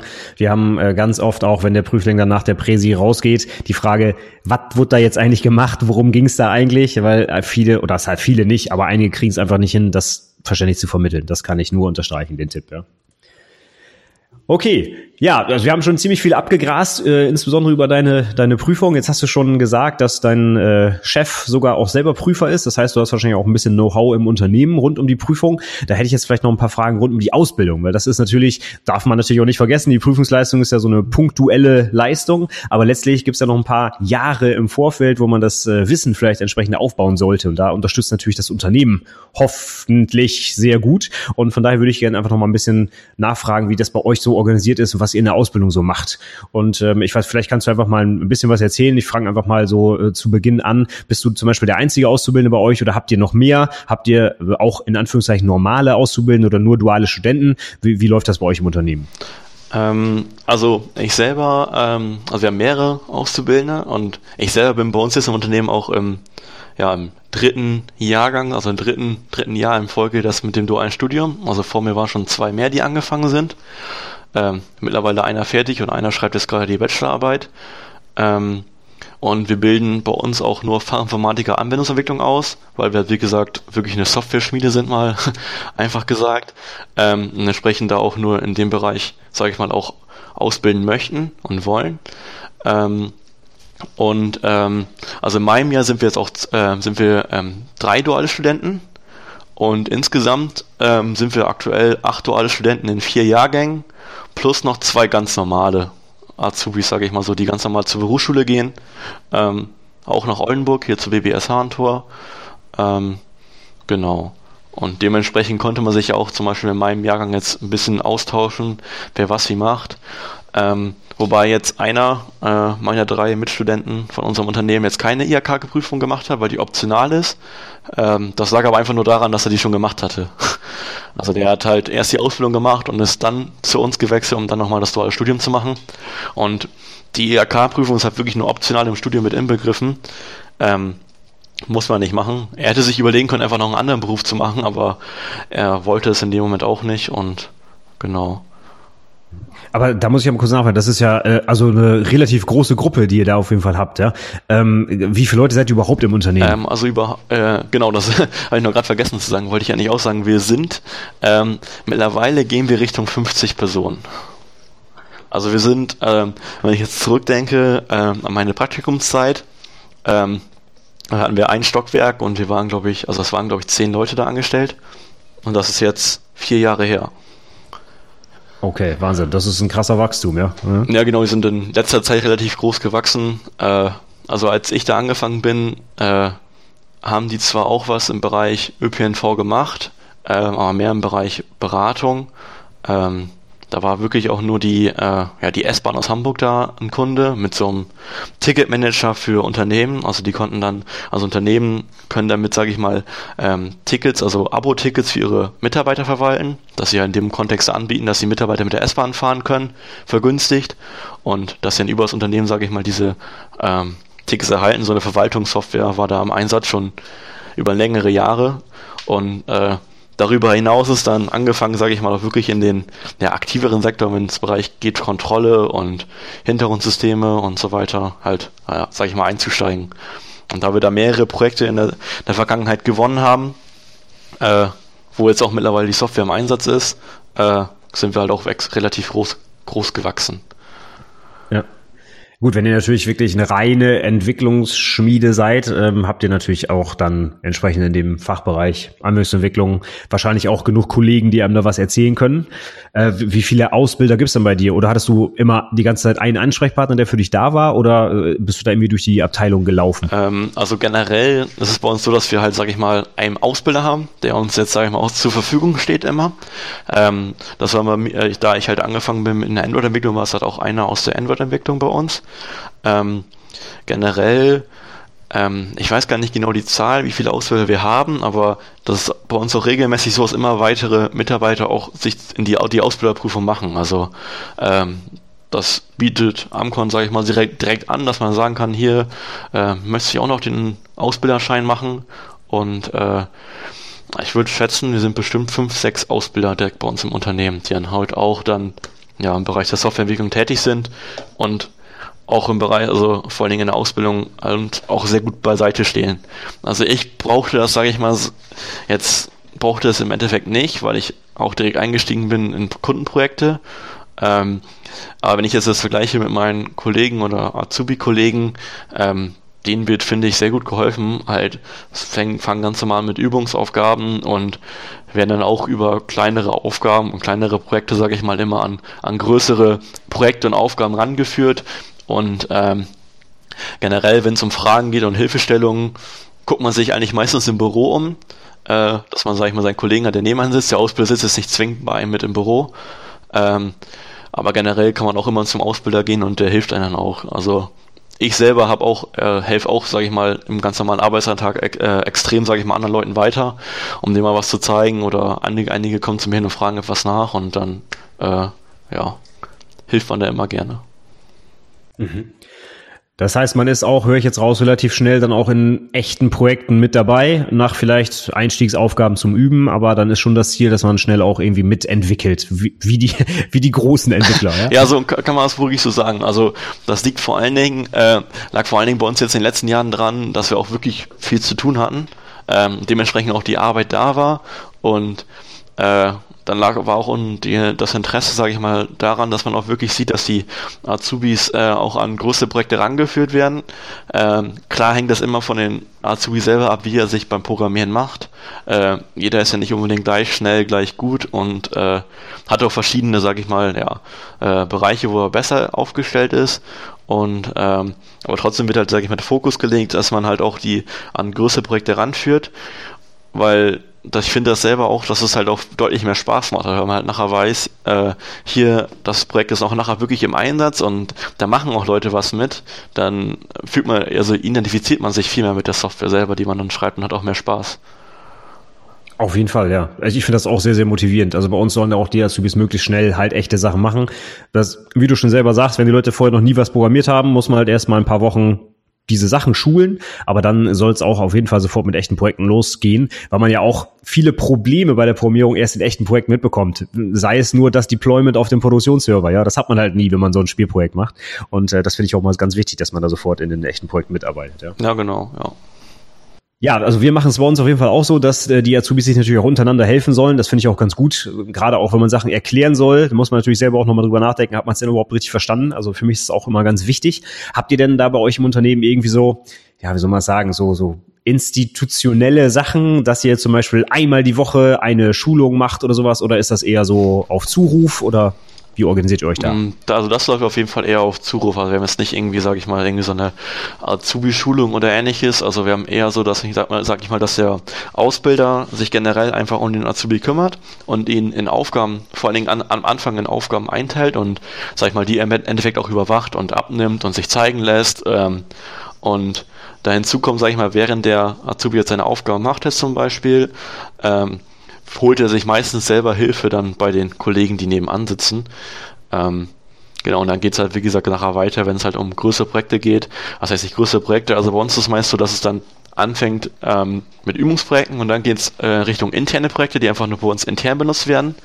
Ähm, zum Beispiel, also jetzt, um, jetzt, das war ein relativ großes Beispiel, aber unsere ähm, äh, ja, wir haben ein internes Programm, das heißt Projektura.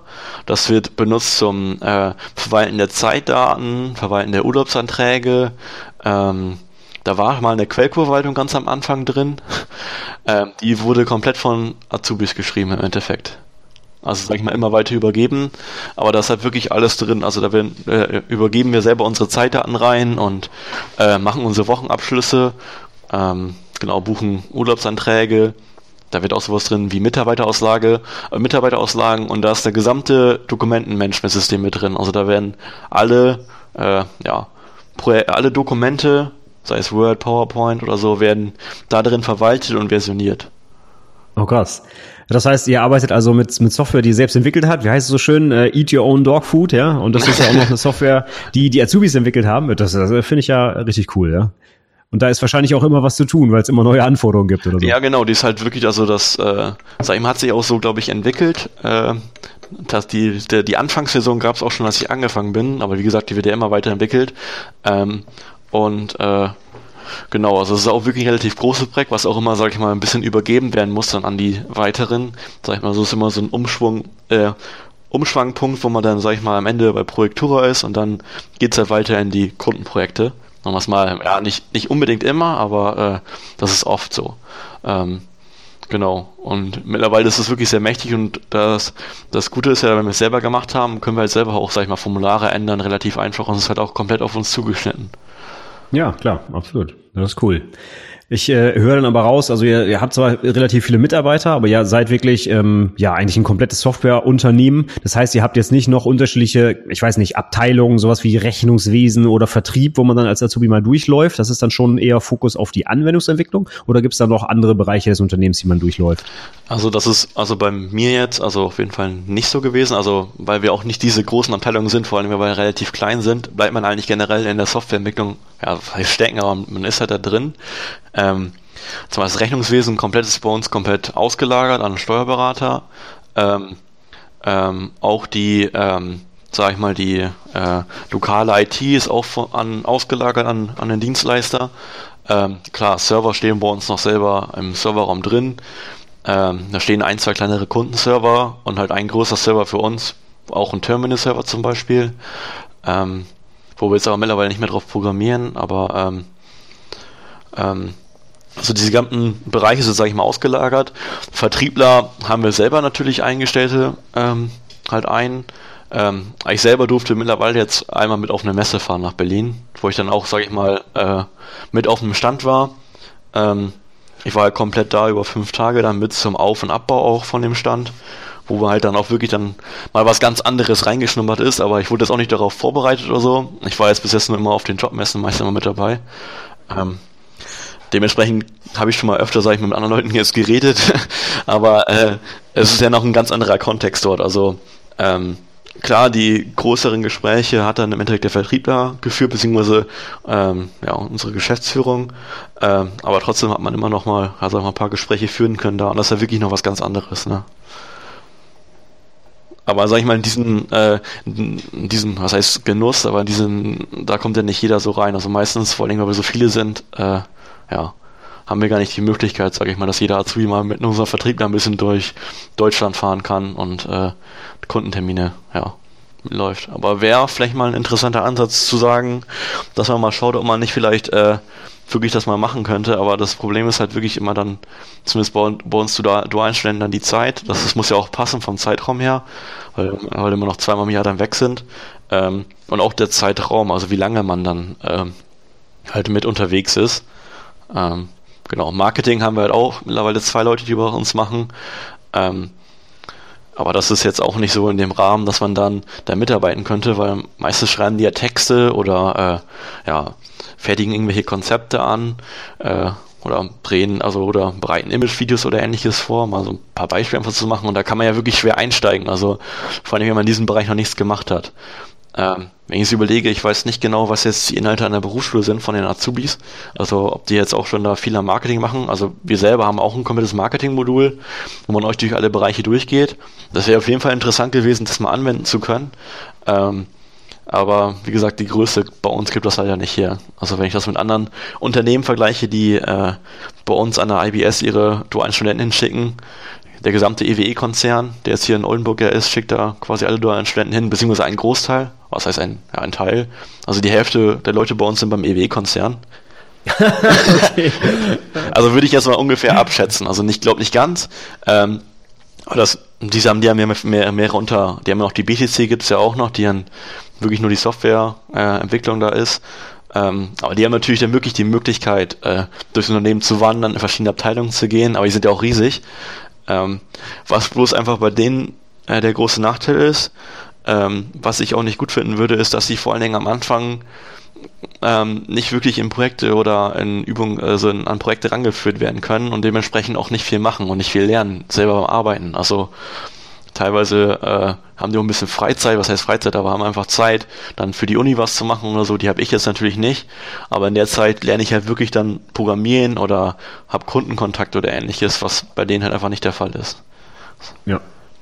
Das glaube ich. Also ich, finde es auch gar nicht schlecht, wenn man äh, die, die Zeit in der Entwicklungsabteilung verbringt. Nur in vielen anderen Unternehmen wird das halt so gemacht. Man kann halt wirklich drüber nachdenken, ob es so sinnvoll ist, dass ein Anwendungsentwickler ein halbes Jahr im Rechnungswesen sitzt zum Beispiel. Ja? Also ich persönlich bin auch ein Freund davon, dass die Leute äh, hardcore in die Projekte rein programmieren und äh, wirklich was, was auf die Straße bringen. Ähm, ja, aber wie du schon sagst, in großen Konzernen wird es halt häufig so gemacht, dass man dann halt mal, mal durchwandert. Deswegen wollte ich es mal nachfragen. Okay. Und äh, ganz konkret dann beim Arbeitsalltag, also wir haben es schon gehört, so ein paar Übungsprojekte, dann geht's an die internen Projekte, dann auch an die Kundenprojekte. Wie hat dich da zum Beispiel dein Ausbilder dann unterstützt? Also gab's da sowas wie ein Code-Review oder hat mal, hat er irgendwie mal kleine Schulungen vorbereitet oder, oder wie, wie, wie wurde dir da so bei der Programmierung geholfen? Ähm, also das, zumindest das Gute war bei mir, dass ich nicht ganz so viel Hilfe brauchte. Nur klar am Anfang in Android ein bisschen den, den Einstieg darin, klar. Ähm, aber da generell genau nutzen wir auch halt, sag ich mal, so die Techniken ganz normal von Code Review. Ähm, wir nutzen aktuell noch äh, äh, Mercurial als Quellcode-Verwaltung. Da geht das leider nicht so gut. Da kann er einfach nur drüber gucken, was er gemacht hat. Ähm, da finde ich die Funktion, die äh, Bitbucket liefert schon deutlich besser. Also das benutzen wir jetzt, äh, also wie gesagt, ich habe gerade eben erzählt, dass er ganz am Anfang erzählt, dass wir um uns in der Uni so ein Softwareprojekt machen ähm, mit elf Leuten und da haben wir halt über die Uni äh, direkt, sage ich mal, komplett Jira mit Bitbucket, mit Conference, also wirklich dieses gesamte Atlassian-Produkt, sage ich mal, einfach so bekommen, was wir benutzen können. Und wenn ich damit jetzt ein, äh, ein Code-Review vergleiche, was ich jetzt mit Bitbucket machen kann, ähm, wo ich halt wirklich alles schön sehe und direkt Kommentare da reinpacken kann, ähm, als wenn ich in Mercurial gehe und mir da die Änderungen einzeln anzeige, ähm, ist das schon ein bisschen was anderes, aber im Endeffekt lief es auch auf Code Reviews hinaus, dass gesagt wurde, hier, ähm, hier an der Stelle kannst du noch ein bisschen anders programmieren, nur ich würde hier den, den Tipp geben. Ähm, generell ist bei uns öfter so, dass manchmal ähm, zum Beispiel ein Mitarbeiter aus dem Android-Abteilung einfach mal bei uns vorbeischaut im Büro und sagt, hier, guck mal, ich habe was Cooles da gefunden oder gesehen, äh, das wollte ich euch mal zeigen. Also da ist auch die Initiative teilweise mit Mitarbeitern drin. Ähm, aber ein Ausbilder selber hat vor allen Dingen dann ganz am Anfang, sage ich mal, wenn es ums Design ging, also wie wird was hier aufgebaut, was in der Klassenstruktur wählt man und da hat er mit viel auch kooperativ sehr viel gemacht. Ähm, und was wir teilweise bei den anderen Azubis auch noch einsetzen, ist halt Pair Programming. Ähm, jetzt nicht in dem riesigen Maße, aber teilweise schon das über, mehrere Tage, dass man halt auch mal sich zusammensetzt und zusammen was programmiert. Ähm, sei es am Anfang dann wirklich auch der, ähm, das macht dann nicht auch nicht zwingend der Ausbilder, aber sei es am Anfang dann der Mitarbeiter, einfach nur programmiert und der Azubi, der mit rüber ähm, als dann einer umgekehrten Sicht. Mhm. Macht ihr beim Pair Programming das quasi in Anführungszeichen, wie es im Buche steht, also alle 15 Minuten oder so wird das Keyboard gewechselt oder ist es dann eher so, dass wirklich vielleicht der Azubi mal programmiert und der Ausbilder oder Kollege guckt da drüber oder am Anfang ist es umgekehrt oder wird das wirklich äh, nach, nach Lehrbuch gemacht? Also das wird, äh, würde ich sagen, also überhaupt nicht nach Lehrbuch gemacht, sondern eher so nach, äh, wie es immer messen, sage ich mal, des äh, Mitarbeiters ist, wie er es gerne gestalten möchte. Ähm, klar gibt es da, sage ich mal, die einzelnen Vorgaben, klar, man muss sich auf jeden Fall abwechseln, ja, sonst bringt das alles nichts. Ähm, aber jetzt nicht, sage ich mal, da wird eine Stoppuhr hingestellt und jetzt 15 Minuten du und dann 15 Minuten du, sondern eher so ein Teil programmiert mal der, äh, der, äh, der Mitarbeiter, vielleicht auch weil es ein bisschen komplizierter ist, um ihm mal generell so ein paar Sachen zu zeigen mit äh, vor allem wenn es am Anfang, wenn es wenn ganz am Anfang ist, wenn man anfängt mit Design Patterns, wenn es um Singleton geht oder um ja Factories oder so, dass man halt da nochmal was zeigen kann und dann wechselt das im Endeffekt dann auch wieder, dass dann der ja, Azubi was programmieren darf. Mhm. Okay. Ja, das ist, äh, hört sich aber auf jeden Fall nach einer guten Lösung an. Also letztlich machen wir das auch äh, genauso. Ja, Azubis müssen ein bisschen was programmieren, dann guckt da mal einer drüber. Vielleicht macht man das auch mal direkt mit den Kollegen. Also ja, ich würde sagen, das ist so der, der klassische Weg, um Programmieren zu lernen. Ja, ja genau. Also ja, man lernt es halt wirklich nur, wenn man es macht. ja, genau. Das kann ich nur unterstreichen. Ja. okay. Ja, super. Ich, ich schaue mal so auf meine Fragenliste hier, so die, die größten Punkte. Eigentlich alle Punkte haben wir so abgehakt, wie ich finde. Das äh, fand ich schon mal sehr interessant. Ähm, so nochmal, um vielleicht den, den Bereich zum Unternehmen abzuhaken. Wie geht's jetzt bei dir weiter nach der IHK-Prüfung? Also du hast ja noch das Studium jetzt vor dir. Nur nochmal zur Klarstellung, also dreieinhalb Jahre dauert das Studium, also sieben Semester wahrscheinlich an der Hochschule, oder? Ja, genau, dreieinhalb Jahre. Das heißt also sieben Semester. Ähm, genau, wo am Ende dann die Bachelorarbeit und das Kolloquium angehangen wird. Ähm, der Studiengang war halt Wirtschaftsinformatik, das heißt, äh, ähm, am Ende habe ich dann den Bachelor of Science plus halt jetzt schon die IHK-Prüfung, äh, IHK-Ausbildung.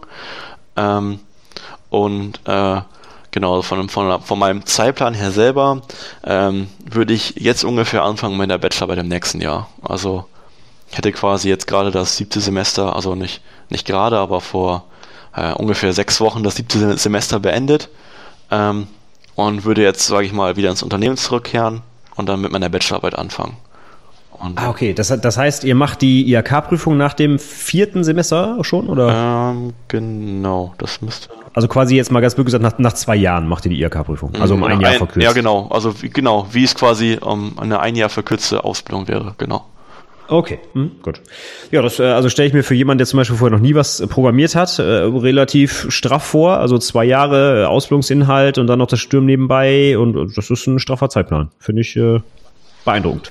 Ja, okay. Also ja, straffer Hast Zeitplan ist es. Also man hat, also teilweise während des Studiums auch viel Stress, aber man, man lernt halt auch im Endeffekt viel, ne? Also wie gesagt, in diesen zwei Jahren hat man diese Ausbildungsinhalte wirklich auch sehr vertieft gemacht, im Endeffekt. Mhm.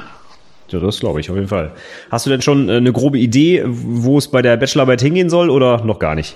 Also klar, ein paar Gedanken hat man sich schon gemacht, aber generell, wo es genau hingehen wird, weiß ich ja nicht. Ich habe jetzt eine Idee, wo ich mal ein bisschen was zu erzählen könnte. Ähm, das war, das ist so, dass ähm, ähm, ja, muss ich ein bisschen mehr zu erzählen, damit man es ungefähr verstehen kann, weil es auch wie gesagt jetzt wieder ein bisschen spezieller ist im Bereich jetzt ÖPNV. Ähm, und zwar ähm, haben, auch, haben wir auch viele ähm, ja, Busunternehmer als Kunden und denen bieten wir eine relativ billige Lösung an. Also, ja, was heißt billige Lösung? Ist nicht billig, aber es ist einfach kostengünstig gegenüber, ähm, gegenüber anderen ja, Konkurrenten ähm, wenn es um Verkaufen von Tickets geht. Sprich, ich steige in den Bus ein und sag einmal bitte zu dem und dem Bahnhof oder einmal einen Einzelverschein. Ähm, wo dann der ja, Busfahrer, sage ich mal, irgendwo, sage ich mal, das, das ja, Ticket ausdrucken lassen muss. Und da gibt es da, sage ich mal, ein paar Hersteller, die haben wirklich so gesamte Bordcomputer. Die sehen auch uralt aus. Ich weiß nicht, wenn du mal im Bus rein, reingehst, die sehen meistens mega alt aus. Das ist ein ganz großer Klotz, der da steht. Ähm, und da bieten wir eine Lösung an mit einem einfachen Tablet. Ähm, das Kosten, die kosten, kostengünstigste Lösung ist wirklich einfach so ein Samsung Active Tab, benutzen wir da. Ähm, das ist einfach ein Android-Tablet, da läuft unsere Anwendung drauf. Ist jetzt nicht die gleiche Anwendung, die auch in die mobilen Kontrolle geht, sondern wirklich für die Busfahrer. Und darüber verkaufen die halt die Fahrscheine. Und das einfach dann ein Drucker entweder direkt per USB angeschlossen oder per Bluetooth. Und dann kommt das Ticket heraus. Und das ist im Vergleich natürlich billiger. Ähm, das Problem, was man nur damit hat, ähm, ist, ähm, die Busse haben ja so Außenanzeigen. Also so ähm, Außenanzeigen, wo steht, äh, dass die Linie 101 zum Hauptbahnhof. Und darunter läuft noch so ein Linienband ab und innen drin habe ich noch ein, innen drin vom Bus habe ich noch so ein Bildschirm mit einem Linienverlauf, wo ich sehe, wo ist der Bus gerade, wann kommt meine Haltestelle. Und äh, diese, ähm, diese ganzen Anzeigen, sage ich mal so, werden über ein uraltes Telegramm angesteuert. Das ist IBIS heißt das. Also. Und ähm, da, das, da muss man mit dem Kabel ran. Und das ist wirklich einfach ein vieradriges Kabel, wo seriell äh, ah, Bytes gesendet werden im Endeffekt. Und das, das Kabel kriegt man nicht in ein Tablet rein. das geht einfach nicht. so, und aber da halt viele Kunden das halt die Auflage haben, die müssen halt, die fahren meistens, die fahren für einen Verkehrsverbund und da steht in den Vorschriften, man muss eine Außenbeschilderung haben, man muss den Linienverlauf innerhalb des Busses haben. Sprich, da wäre unsere Lösung so nicht möglich. Und ähm, da haben wir mittlerweile, jetzt auch schon, das ist auch schon teilweise im Einsatz, ähm, haben wir uns eine Box bauen lassen. Ähm, diese Box kann halt dieses serielle Kabel ansteuern und verbindet sich per Bluetooth mit unserem Tablet. Ähm, also die Box ist einfach quasi oben im Kasten, irgendwo oben in der Verkabelung mit eingebaut, kriegt ein bisschen Strom und da ist ein ganz normaler Mini-PC quasi drauf, also drin. Ähm, und wir können dann per Bluetooth diese seriellen Signale, wir können auch, per Bluetooth kann man ja auch ganz normal einfach Daten schicken und die Box nimmt aber diese Daten und packt die aufs Kabel und wir können halt die Displays ansteuern. Und sage ich mal, diese ganze äh, Geschichte mit der Bluetooth-Verbindung und die ganze, sage ich mal, Programmiergeschichte habe ich mittlerweile habe ich bei uns jetzt auch komplett gebaut und das wäre, sage ich mal, so ein mögliches Thema, was man nehmen konnte, vor allem wenn es um die Weiterentwicklung geht über mit, ja, die Box ist noch geplant, sag ich mal, zu erweitern und noch andere Sachen mit zu unterstützen. Das finde ich super spannend. Ja, so, so eine Kombination noch mit Hardware und dann noch mit Legacy-Hardware, die da angesteuert wird. Ja, so. genau. Äh, das finde ich sehr, sehr spannend. Ja. Also es bleibt auf jeden Fall ähm, auch beim nächsten Abschluss sehr technisch bei dir, ja? Ja, genau. Das, das wird im Endeffekt sehr technisch bleiben. Sei es dann mit der Box und genau mit der ja, Bluetooth-Verbindung, um die Daten darüber zu schicken.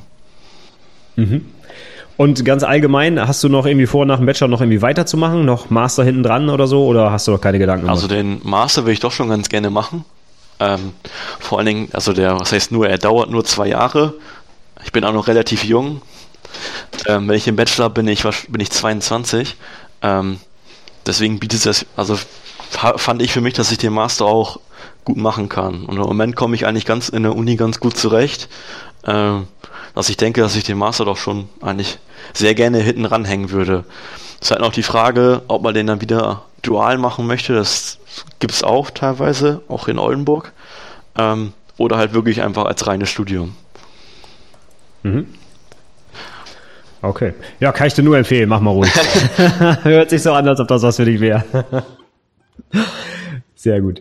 Okay, ja, dann äh, wäre ich so mit meinen Fragen eigentlich durch. Habe ich noch so ein paar allgemeine Sachen so zur Aus- und Weiterbildung. Ich meine, du bist jetzt selber noch dualer Student, also gehe ich mal davon aus, dass du noch nicht unbedingt als Ausbilder tätig bist oder habt ihr auch zum Beispiel im dualen Studium diesen Aderschein gleich mitgemacht? Also den, den Ausbilderschein oder so habe ich jetzt nicht mitgemacht. Ähm, also, aber ich wenn ich am Arbeiten bin, mache ich das teilweise, sage ich mal, mit. Ich bin dann teilweise halt der Mitarbeiter, der neben den Azubi sitzt und mit ihm zusammen ein bisschen programmiert. Ähm, aber ich habe jetzt nicht, sage ich mal, direkt jetzt schon den Ausbilderschein oder sowas gemacht. Also könnte man auf jeden Fall machen und das ist ja auf jeden Fall sinnvoll, den zu machen, aber sag ich mal, als ganz normaler Mitarbeiter im Büro komme ich da schon in Kontakt mit, um halt Leuten zu helfen und Leuten Sachen zu zeigen und äh, ja, mein Wissen halt weiterzugeben im Endeffekt. Ja. Okay.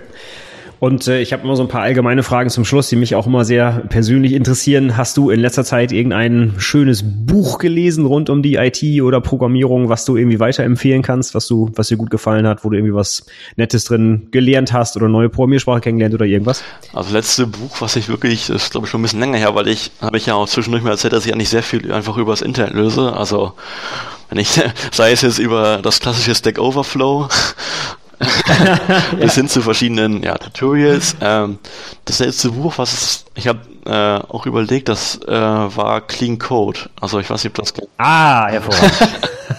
das fand ich persönlich auch sehr interessant, einfach, einfach mal um zu sehen, was für verschiedene Patterns und was für Ansätze man da machen kann, um halt, sage ich mal, seinen Clo Code wirklich so zu schreiben, dass er allgemein verständlich ist und auch sauber ist.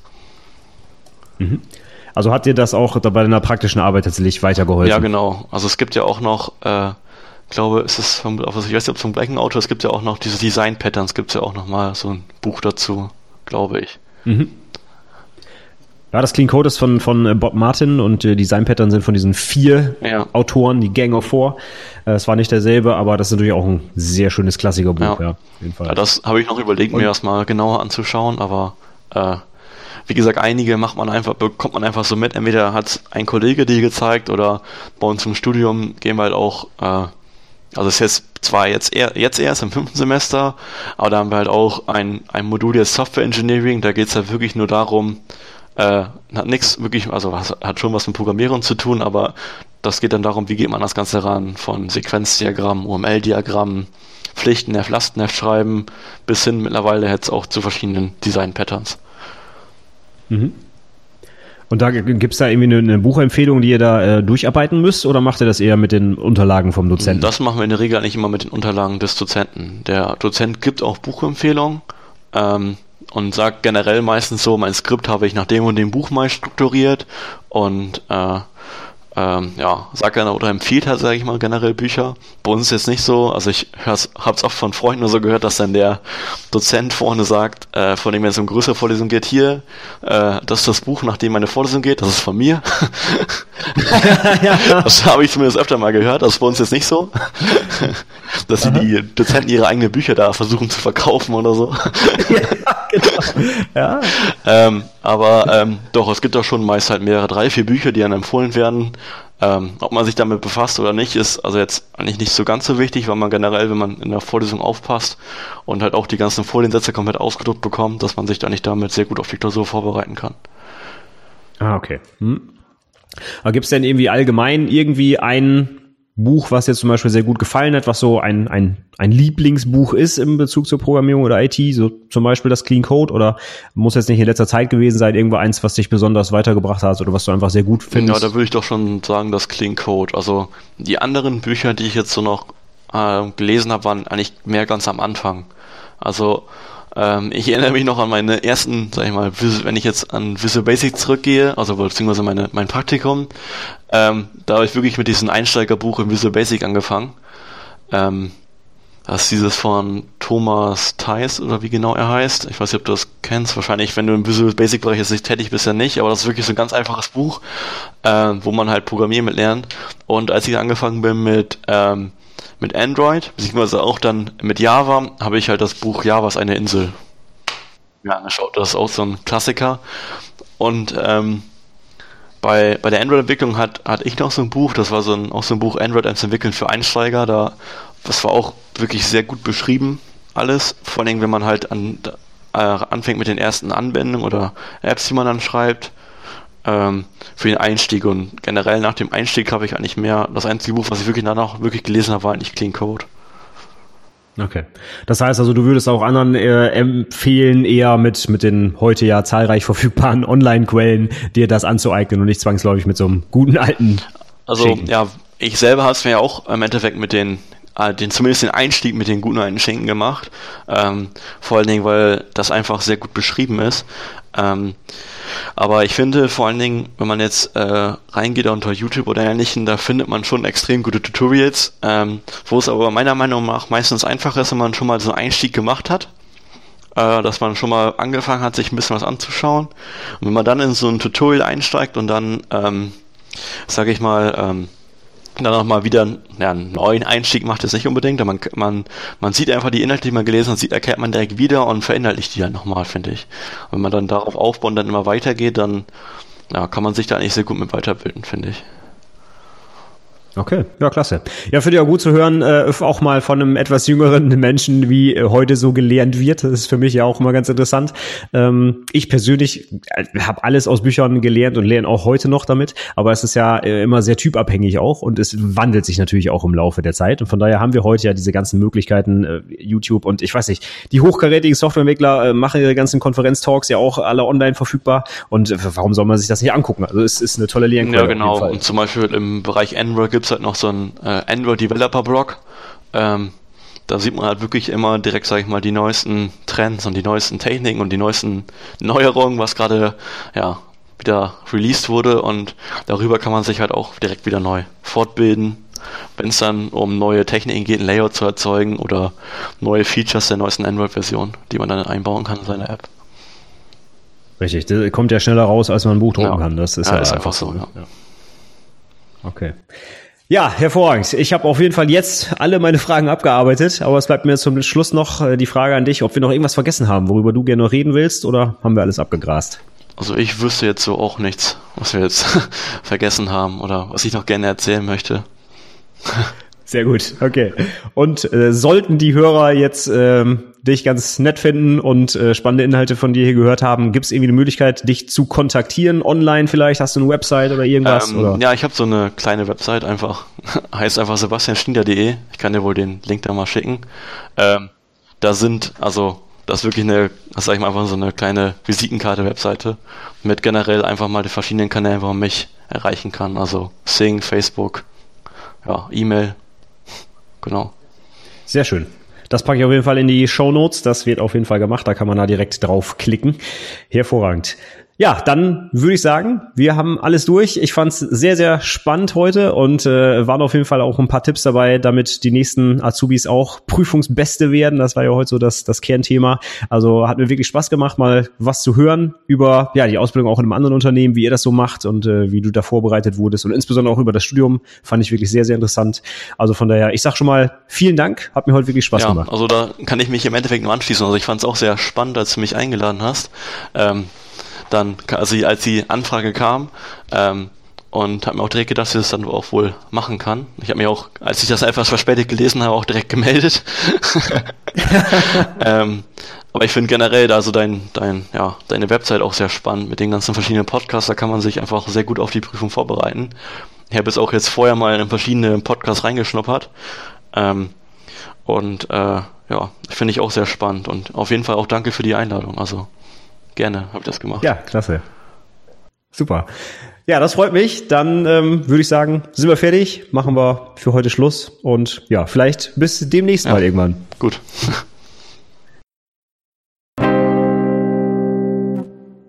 So, das war das Interview mit Sebastian. Ich hoffe, es hat dir genauso gefallen wie mir.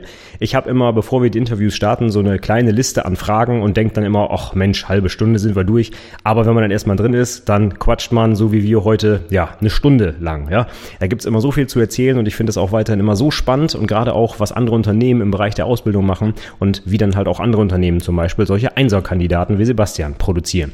Also, mir hat's viel Spaß gemacht und ich fand's auch sehr interessant. Nimm noch mal ein paar Anregungen für meine eigene Ausbildung mit und ich hoffe, das geht dir ebenso, dass du auch ein bisschen was mitnehmen konntest die Kontaktdaten. Wenn du nochmal mit Sebastian vielleicht ins Gespräch kommen willst, noch Fragen hast, die gibt's natürlich wie immer unter anwendungsentwicklerpodcast.de slash 114 für die 114. Episode, die das hier heute war. In den Shownotes sind natürlich auch alle erwähnten Bücher verlinkt und noch eine Kurzzusammenfassung von dem, worüber wir heute gesprochen haben. Also ich denke, da wirst du fündig, wenn du noch irgendwas suchst. Zum Beispiel auch der Arbeitgeber ist da verlinkt und so weiter. Also alles, worüber wir hier gesprochen haben, findest du natürlich in den Shownotes. Schau doch mal rein. Und wenn dir die Episode gefallen hat, dann freuen wir uns natürlich auf jeden Fall auch über jeden Kommentar. Also schreib uns gerne an, wenn du noch was beizutragen hast. Wir würden uns freuen. Damit höre ich jetzt mal auf mit dem Gequatsche, denn wir haben heute schon wieder mal deutlich überzogen und deswegen sage ich vielen, vielen Dank fürs Zuhören und bis zum nächsten Mal. Tschüss!